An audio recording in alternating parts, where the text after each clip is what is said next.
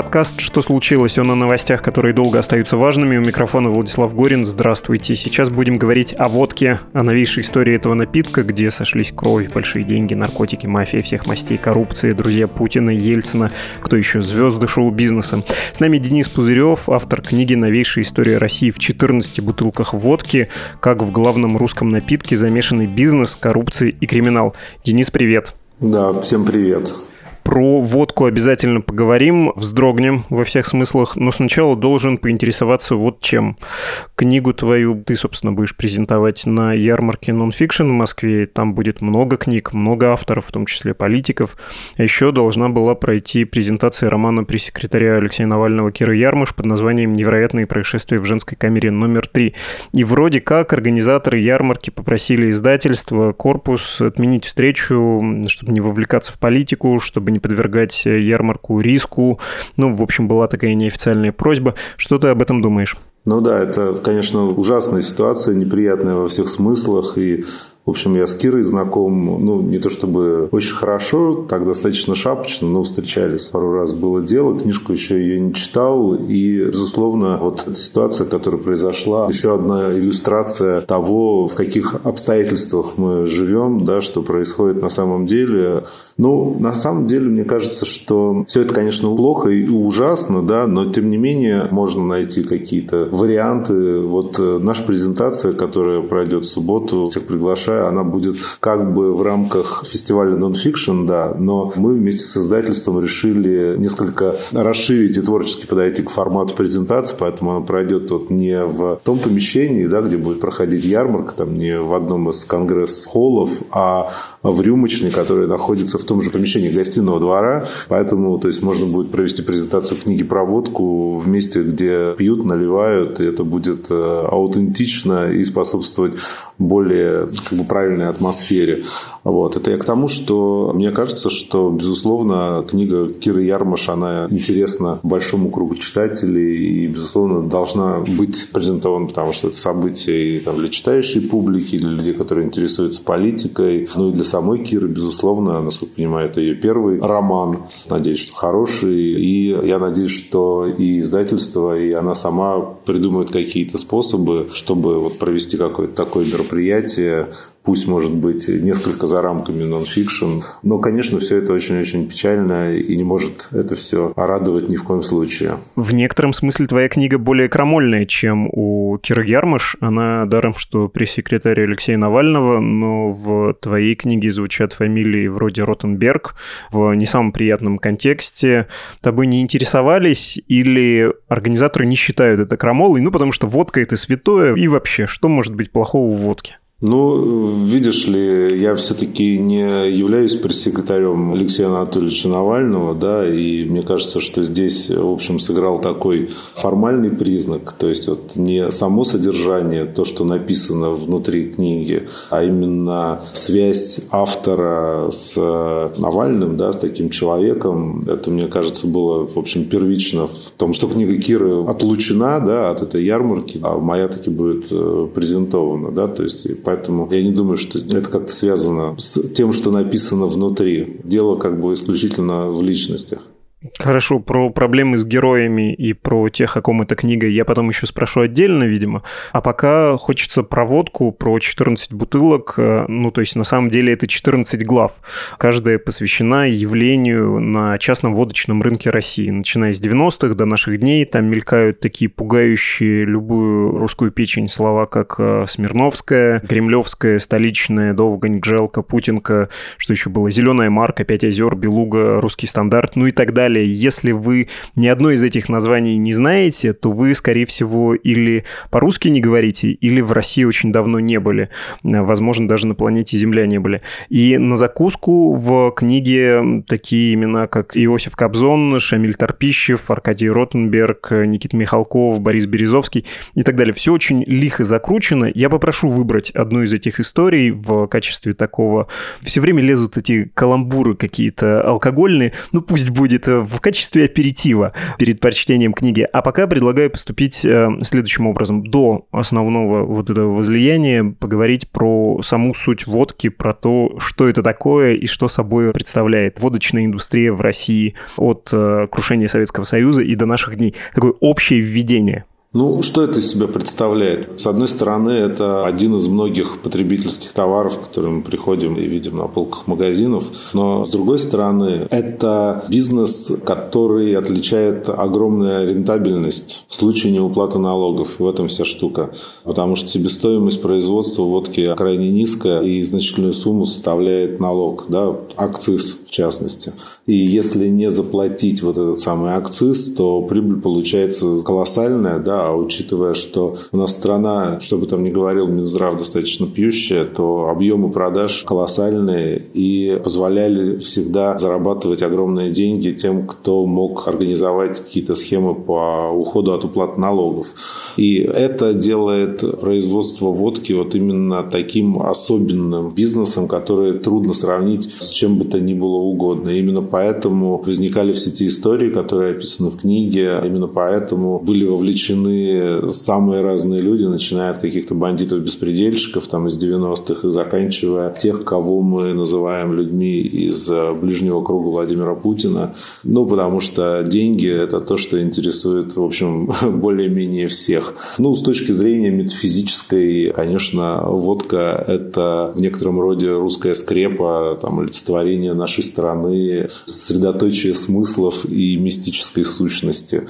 Поэтому вот этот вот симбиоз огромных денег и какого-то тайного метафизического содержания, они обеспечивают вот тот интерес, который этот бизнес вызывал, вызывает и, конечно, будет вызывать как у представителей бизнеса, так и у общества. А, у тебя есть про это введение и про метафизический смысл. И тут вот э, ты, когда это говорил, я вспомнил, как, кажется, Владимир Сорокин, писатель, описывал Россию, что это коктейль из снега, крови и, конечно, водки. И понятен основной сюжет развития индустрии – это как раз попытка не заплатить налоги, да, попытка уйти от э, официальных фискальных поборов, чтобы вот эту прибыль максимизировать при том, что себестоимость водки не очень большая. Но там еще, это, кажется, не проговорено, но это ясно описывается в книге, это еще и пространство мечты. Многие люди, в том числе какой-нибудь провинциальный маркетолог из Тулы может придумать марку, и эта марка захватывает умы, выводит его продукт, придуманный им бренд в топы продаж, при том, что мы понимаем, что водка, в общем, вещь без вкуса и запаха, если более-менее прилично ее делать, чтобы голова не болела, это такой очень малоразличимый продукт. И вот это пространство мечты, это тоже поразительно, как там люди выдумывают какой-нибудь бренд, и он становится символом эпохи. Ну да, конечно. На самом деле, в отличие от там, других напитков, допустим, если уж мы говорим про алкоголь, да, там, от пива, от вина, где первую очередь играет значение там, вкус, цвет, запах, какие-то такие вещи абсолютно понятные. А водка – это рынок брендов, то есть, когда тебе продают не вкус напитка, а некий ассоциативный ряд, который должен забраться к тебе в подсознание, вызвать определенные ассоциации, определенное состояние, которого ты достигаешь путем употребления вот этого всего. Это, конечно, абсолютно поразительно. Там в книжке есть а, фраза совладельца компании «Белуга» Александра Мечетина, который говорит, что секрет успешной водки, он не просчитывается научно. То есть не существует такого вот варианта, что ты нанимаешь какого-то очень крутого маркетолога, проводишь какие-то исследования на фокус-группах, выводишь какой-то бренд с нуля, и ты там гарантированно знаешь, что вот это дело выстрелит. Это так не работает. Угадать абсолютно невозможно, потому что мы здесь соприкасаемся с территорией абсолютно бессознательного. И поэтому, ну, такое вот казино, такая вот э, русская рулетка в таком водочном преломлении. Какую бутылку откупорим? Какую из 14 историй предварительно до прочтения книги ты хотел бы рассказать? Какая кажется тебе самой любопытной, самой, не знаю, яркой? Ну, ты знаешь, я их все люблю, потому что каждая история, мне кажется, она заслуживает внимания, и в каждой из них есть какие-то прикольные фишки, повороты сюжета. У меня есть, на самом деле, две самых любимых, наверное, моих. Это первая глава и последняя, как ни странно. Первая, потому что она посвящена водке кремлевская. Это самая популярная водка на заре Новой России, потому что там уровень беспредела и вовлеченности криминала в это во все, он достигает каких-то вот максимальных оборотов, потому что там речь идет не просто про какую-то организованную преступную группировку, которая взяла под контроль водочный заводик и пункты сбыта и организовала там какой-то бизнес для себя, отстреливая конкурентов. Как это происходит во многих других главах. Там мы имеем дело с огромной транснациональной мафией, которая покрывает не только значит, Россию, но и Европу, и Соединенные Штаты Америки. А вся история, она завязана на том, что в какой-то момент мафии необходимо было отмывать деньги, связанные с крупным трафиком героина, прежде всего, а затем к нему присоединился и кокаин, и экстази.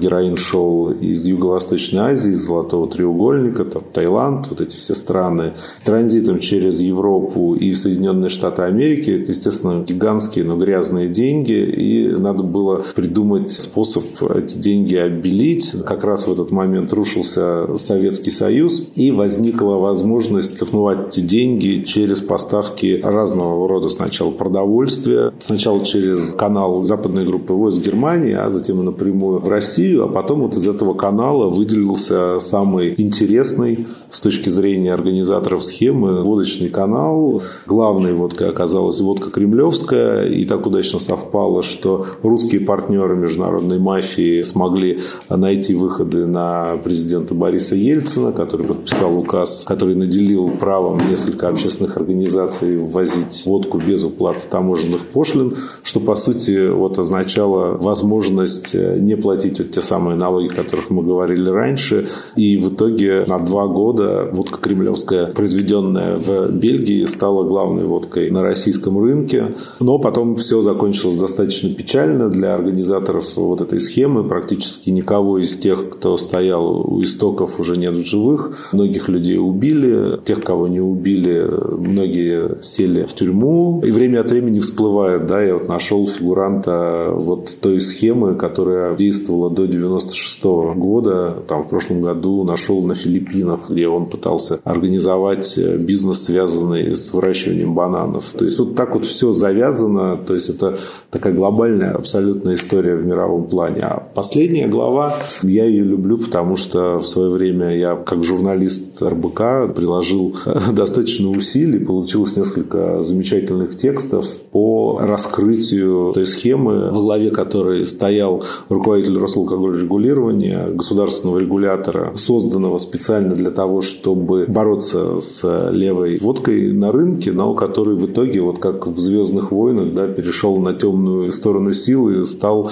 таким Дартом Вейдером водочным и стал крупнейшим производителем нелегальной водки в России, я имею в виду Игорь Чуяна. История абсолютно потрясающая, абсолютно киношная, но на самом деле очень часто я слышу отзывы тех, кто уже книгу прочитал, что это вполне годится на какой-то сериал художественный или документальный, и мне это приятно, во-первых, слышать, а во-вторых, ну, я абсолютно согласен, потому что то количество сюжетов, которые появляются на страницах, вполне на сериал на какой-то абсолютно хватит. Другое дело, что я не представляю ни одного российского телеканала, по которому бы такой сериал в итоге показали. Но в конце концов есть всякие Netflix, может быть, кто-то рискнет и с ними свяжется, и что-то получится. Мне кажется, было бы круто. Если вернуться немножко в начало к первой главе, то там, конечно, поражает... Э, это во всех главах, но в первой особенно ярко выражено, насколько все переплетено. Иосиф Кобзон, который оказывает содействие в организации этого бизнеса, поскольку он знаком с людьми, которые все это затевают. Сами эти люди — это еврейская иммиграция итальянская мафия в США, плюс, э, да, вот этот наркотрафик, переплетенный с Шамилем Торпищевым, тренером Бориса Ельцина и его советником, который и выбивает налоговые льготы для спортивного фонда, да. Ну, то есть мы не платим налоги, чтобы на эти алкогольные деньги поддерживать спортсменов, но спортсменам ничего не достается. Это все очень лихо закручено, и, кажется, в рекламе, да, там участвовал Цикало, к слову, про Netflix. Эм, было бы здорово, если бы человек, который снимает для Netflix в России сериалы, снял про это как раз теледраму, потому что он тоже имел к этому отношение. Кого не возьми, все оказываются в этот э, круговорот вовлечены. Если говорить про последнюю историю с э, Чуяном, как это можно описать и насколько вот эта схема, придуманная им, в общем-то, мошенническая, от которой он убежал в неизвестном направлении, насколько она все еще рабочая? Ну, знаешь, там многие главы названы по названиям каких-либо брендов, да, эта глава называется «Добрый медведь», по названию самой продаваемой водки в рамках этой схемы. И вот мы видим, что Чуян сбежал, его нигде нету, то есть его вот вообще нету. Да? Мы знаем многих людей, которые сбежали из России, да, но все примерно точно знают, там, что вот, а он живет там в Англии, да, там замки покупает, какой-нибудь Бородин из Банка Москвы, там, тот в Израиле. Куда делся Чуян, ну, вообще не знает никто. Я с очень многих как бы спрашивал людей, вообще не знает никто, предполагает, что, по крайней мере, он выехал в Израиль, но точно как бы информации нет. Ты понимаешь, эта же схема, она до сих пор существует, потому что вот зайдите в какой-нибудь э, там магазин да, сетевой и нагнитесь, не поленитесь на самую нижнюю водочную полку, где продается самая дешевая водка по минимальной цене или около того. Вы увидите те же самые бренды, о которых я упоминал, потому что схема продолжает э, существовать, потому что Чуян был важнейшим ее элементом и, конечно, одним из бенефициаров ее, но не самым главным бенефициаром. Схема заключалась в следующем. Она, в общем, не то чтобы очень сложная была создана компания под названием «Статус Групп». Там до нее было несколько других компаний, на которых, как я понимаю, пробовались различные значит, там схемы. В итоге была организована компания «Статус Групп», которая вобрала в себя самые лучшие практики своих предшественников. Что-то от одного, что-то от другого. То есть методом проб и ошибок. Дальше произошло следующее. В России есть такой инструмент регулирования алкогольного рынка под названием «минимальная розничная цена». Это цена, меньше которой ритейлеры, да, владельцы магазинов, они не могут продавать водку. Каждый год эта цена увеличивается. Либо там, на размер инфляции в консервативном случае, либо на побольше там, в случае, когда считает какой-нибудь Минфин и Минздрав, что надо бы там побольше собрать как-то денег там, и так далее. Ну, в общем, это как бы понятная история. Вот она повышается, повышается, то больше, то меньше. И обычно это делается перед Новым годом. И вот однажды, когда все ждали очередное новое повышение минимальной розничной цены, а она была, по-моему, 220 рублей за бутылку пол-литра, цена не повысилась, а снизилась до 185 рублей. То есть на 35 рублей. Ну, казалось бы, в общем, 35 рублей – это ерунда, не очень большие деньги. Однако надо понимать, что этот товар ориентирован на людей, которые считают каждую копейку вот, в буквальном смысле слова. И для них бутылка водки, которая дешевле на 35 рублей, чем была, это существенно. И фишка заключалась в том, что ни одна крупная компания, которая работала на рынке в белую, уплачивая все налоги, она физически не могла обеспечивать вот эту вот самую цену в 185 рублей, только если торгуя в убыток себе. И вот когда это появилось, я ходил по магазинам и ждал, когда же появится вот эта вот супер дешевая водка. И она действительно появилась.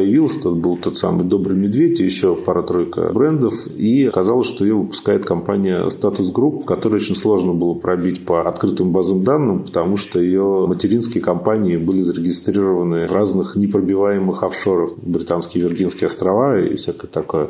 Однако, учитывая то, что эта компания была создана Игорем Чуяном, что в итоге было потом уже доказано, и о чем я, собственно, писал, всячески намекая в РБК, то есть я не мог написать об этом в открытую, потому что не было документов, и это был бы суд, который бы мы проиграли, безусловно.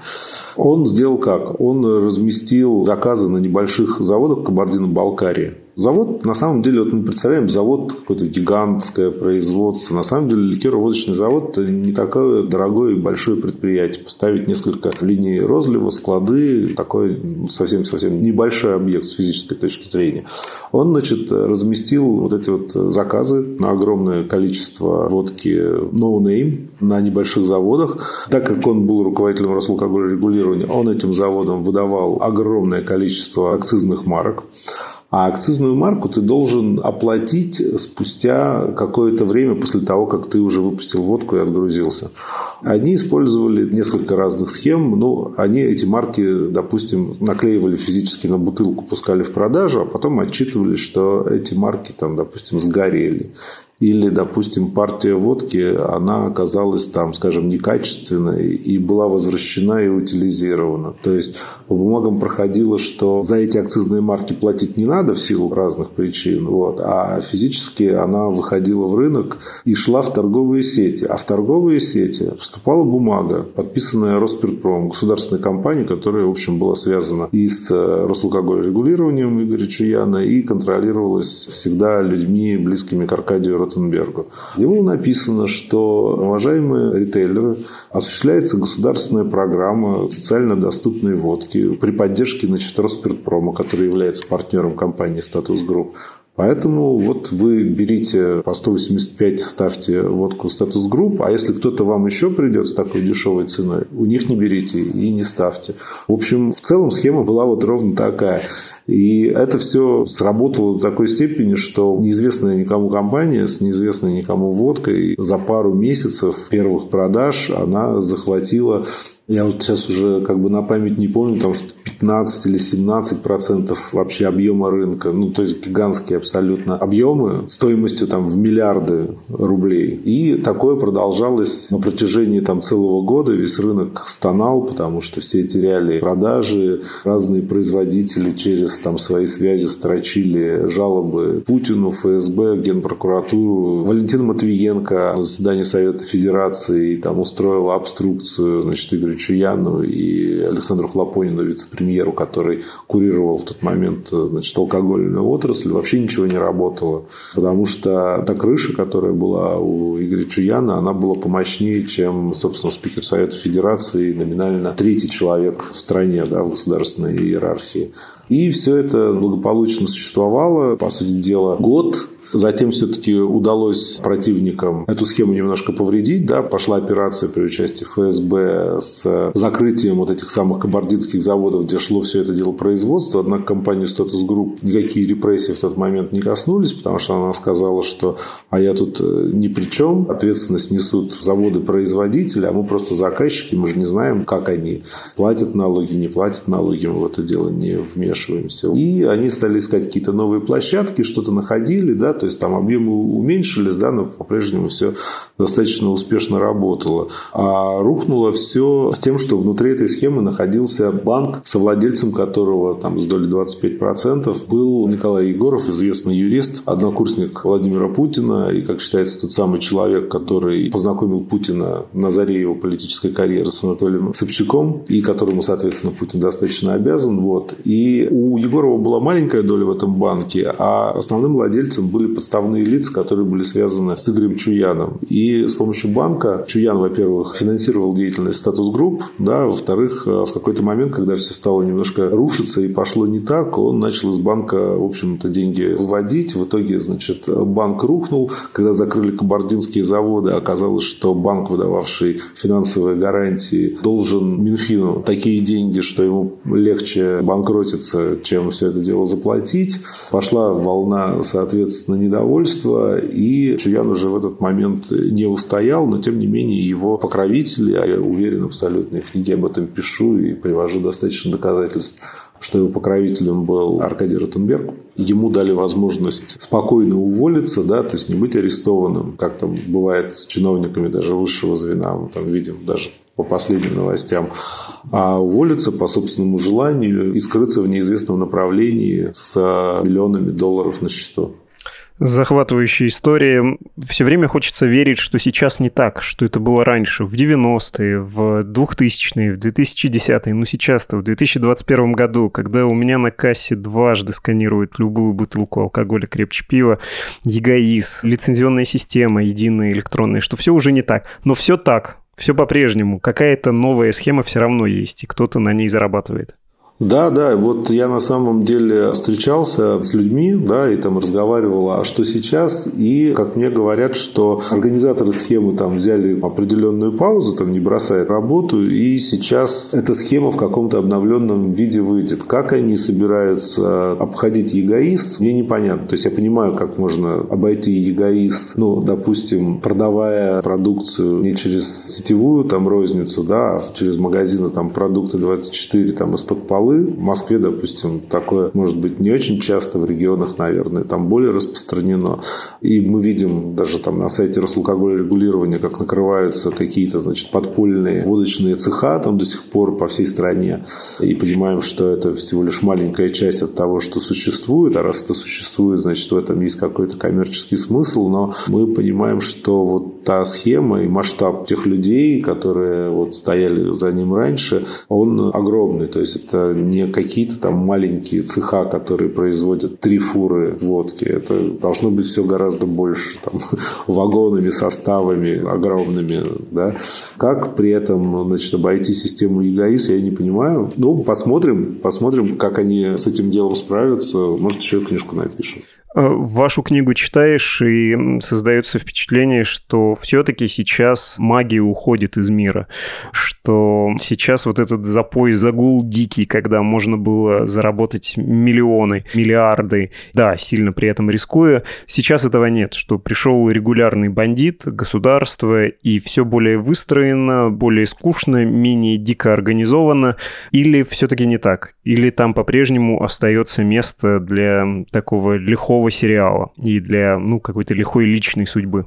Ну, конечно, за эти 30 лет мы прошли путь, ну, если брать этот э, водочный рынок, который Россия преодолевала за несколько веков, да, от феодальной раздробленности до просвещенного абсолютизма в некотором роде. Вот. И, конечно, сейчас это время прошло. Да? То есть сейчас на самом деле, учитывая те обстоятельства и те схемы, да, которые используются значит, на массовом рынке, мы видим, что пространство для творчества какого-то, оно осталось наверху. Да? То есть в самых дорогих водках это не очень большие объемы, зато довольно большие прибыли.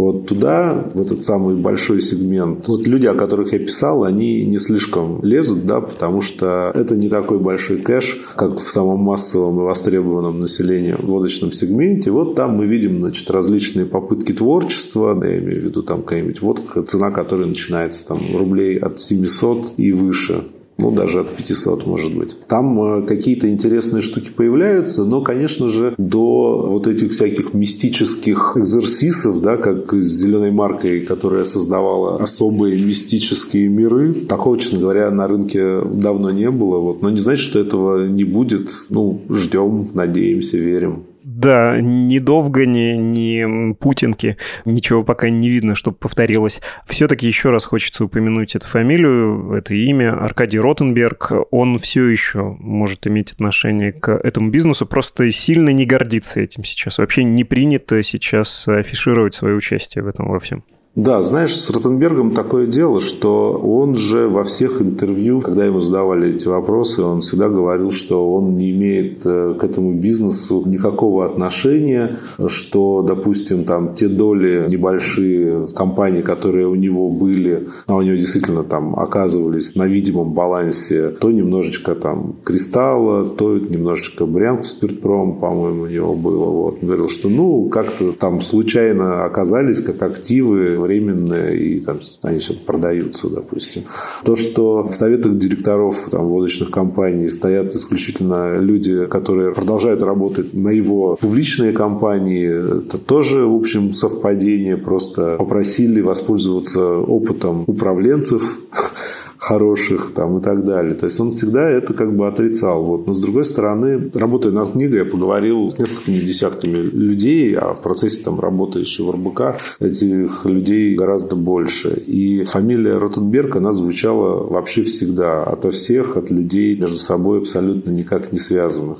Все знают, кто является крестным отцом и главной действующей силой этого рынка. Безусловно, Аркадий Ротенберг. Когда-то, когда он только появился, когда его фамилия еще была мало кому известна, он этого не слишком как бы скрывал, но его не слишком активно кто-то об этом и спрашивал, я имею в виду журналистов там и так далее. А потом, когда он уже стал такой достаточно публичной фигурой, он, конечно, все отрицал. И, как мне говорили, ну, я, в общем, тоже придерживаюсь такого мнения, что вот такая секретность, она связана именно с тем, что Путин, он пришел в свое время к власти как такая антитеза Ельцину, да, то есть с точки зрения восприятия его народом. То есть, что говорили в народе про Ельцина? Пьяница, значит, разворовал страну там, и так далее. Поэтому на смену пьяницы Ельцина должен был прийти спортивный и малопьющий Путин. Не пьющего человека бы народ тоже не понял, потому что в России человек, который не пьет вообще, относится с подозрением. Думают, что он либо болеет чем-то серьезно, либо какой-то он не такой. Поэтому нужен был человек, который может иногда пригубить, но очень сильно в меру. И Владимир Владимирович Путин ну, таким человеком, в общем-то, и был. Ему даже притворяться в этом плане не пришлось. И когда стали публичиться его какой-то ближний круг, его личные друзья, там было абсолютно понятно, что у человека, который руководит страной, имея образ человека спортивного, трезвого, решительного такого, не может быть близкий друг, который занимается водочным бизнесом, потому что реакция была бы такая, вот друзья Путина спаивают Россию. Но это абсолютно, конечно, недопустимо, мне кажется, с точки зрения логики тех людей, которые работали там над имиджем президента, президента, да, поэтому, собственно, Аркадий Ротенберг всегда, в общем-то, как бы отрицал то, что было, в общем, очевидно более-менее вот всем, кто каким-то образом пытался исследовать этот рынок, либо на этом рынке работать. У вас какая-то последняя довольно хлесткая фраза про «игра должна продолжаться, аквадискотека должна длиться», что-то такое. Да, это аквадискотека никогда не закончится или будет вечная, я же сам, сам не помню. Да, это самое веселое, что Ротенберг может взять на себя дворец в Геленджике с аквадискотекой, а вот э, рассказать о том, что он занимается алкогольным бизнесом, это нет, это противоречит политической логике и политической целесообразности. Спасибо большое, чрезвычайно было интересно мы говорили с Денисом Пузыревым, автором книги «Новейшая история России в 14 бутылках водки. Как в главном русском напитке замешаны бизнес, коррупция и криминал». До свидания. Да, пока. Не спешите выключать подкаст. Сейчас будет небольшой бонус. Пара слов о нашем подкасте и даже больше о студии подкастов «Медузы».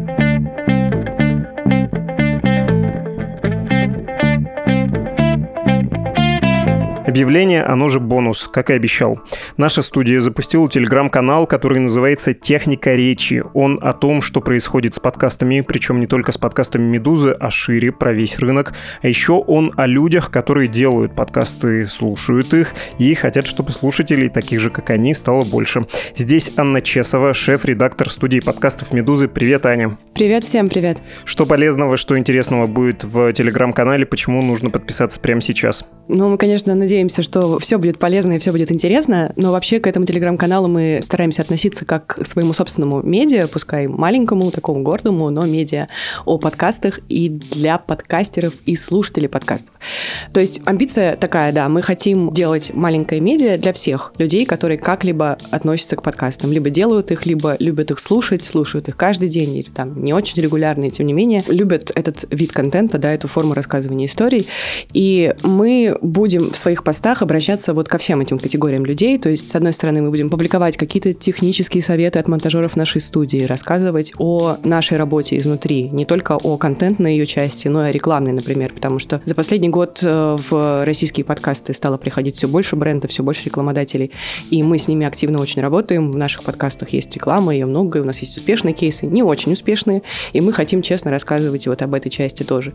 Для слушателей мы хотим публиковать подборки подкастов, которые которые мы любим сами. Возможно, ругать кого-то, кого-то хвалить, как-то стать более открытыми и прозрачными, потому что в своем нынешнем составе студия подкастов «Медуза» работает полтора года. Ну, вот те люди, которые мне сейчас работают, работают вместе полтора года. И мы, на самом деле, очень скупо, очень мало общаемся с аудиторией своей, с коллегами по цеху тоже.